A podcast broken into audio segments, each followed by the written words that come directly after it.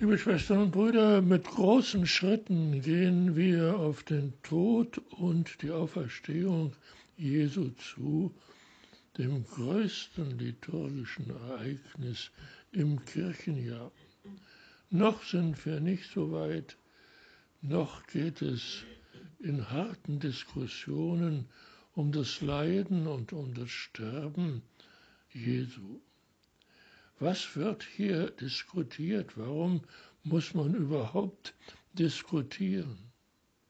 Im Tempel in Jerusalem geschieht es, dass Jesus den Juden sagt,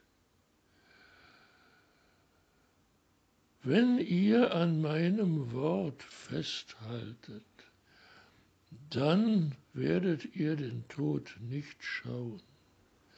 Das kam den Juden sehr zu Pass. Da sagten sie, aha, jetzt wissen wir, dass du von einem Dämon besessen bist.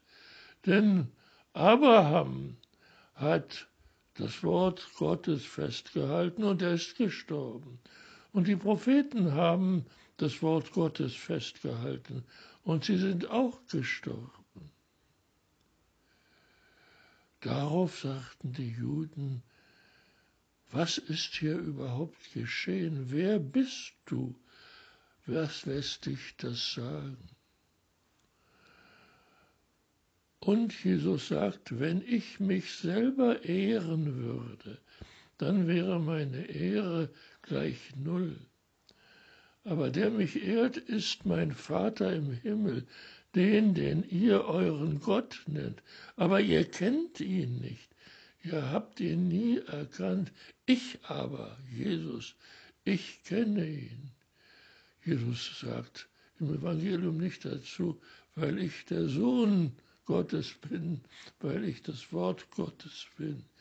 Er sagt nur, ich kenne ihn. Wenn ihr sagen würdet, dass ihr ihn kennt, dann würdet ihr Lügner sein. Aber ihr kennt ihn nicht, während ich ihn kenne.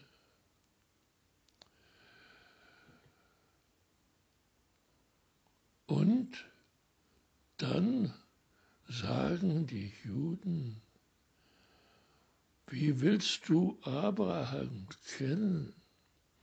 Abraham ist noch keine 50 Jahre alt und du willst ihn schon kennen. Von Abraham hatte nämlich Jesus gesagt, dass Abraham überhaupt noch nicht im Gespräch war, als er Jesus schon da war. Damit hat Jesus die Zeitlosigkeit seiner Existenz mit dem Vater ausgedrückt. Ja, Jesus wird Mensch, um uns Menschen nahe zu sein.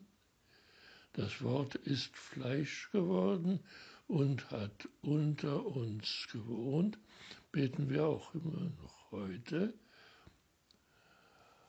Aber natürlich, er hat diesen Abraham gekannt auf eine Weise, die für die Juden unverständlich war. Nämlich Abraham hat irgendwann in einem Jahrhundert gelebt, während die Existenz von Jesus, dem Sohn Gottes, absolut zeitlos war.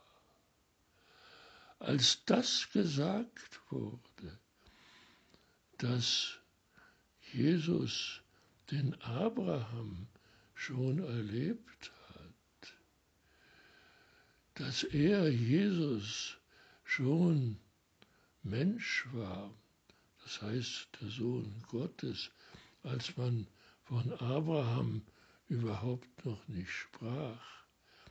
Da war es dann doch für die Juden zu viel. Sie nahmen Steine, die sie auf diesen Jesus werfen wollte.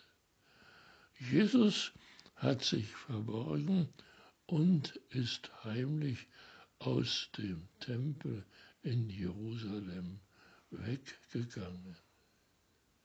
Und damit endet schon der kurze Auszug aus dem Evangelium des Johannes, den wir gehört haben. Aber wir können aus diesem Auszug doch für uns auch heute noch sehr viel lernen. Ein Wort ist entscheidend, das überhaupt nicht gesagt wird, jedenfalls nicht hier in diesem Auszug aus dem Johannesevangelium. Und dieses Wort ist der Glaube.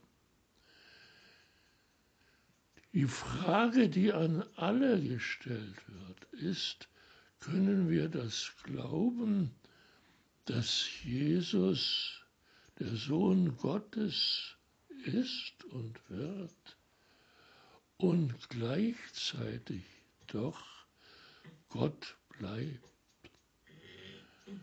Jesus ist ganz Mensch und ganz Gott. Und dadurch, wenn das geglaubt wird, dann kann auch geglaubt werden, das Wort Gottes als ein zu jeder Zeit gültiges Wort, das uns ein immer neues Leben schenkt. Auch das werden wir jetzt wieder erleben, wenn es auf Ostern zugeht und wenn das Osterfest anbricht. Ja, Jesus hat es vorhergesagt. Am dritten Tage nach dem Tode wird er auferstehen und er wird ein neues Leben beginnen. Und wir dürfen ein neues Leben beginnen mit ihm. Wenn das unser Herz und unseren Verstand erfüllt, dieser Glaube an Gott, der Mensch werden kann und Mensch werden will, um uns Menschen zu näher zu sein, dann ist auch für uns unser Leben wirklich erfüllt. Und für diese Erfüllung auf das Osterfest hin wollen wir Gott von Herzen und auch von unserem Verstand her danken. Danke, Herr. Amen.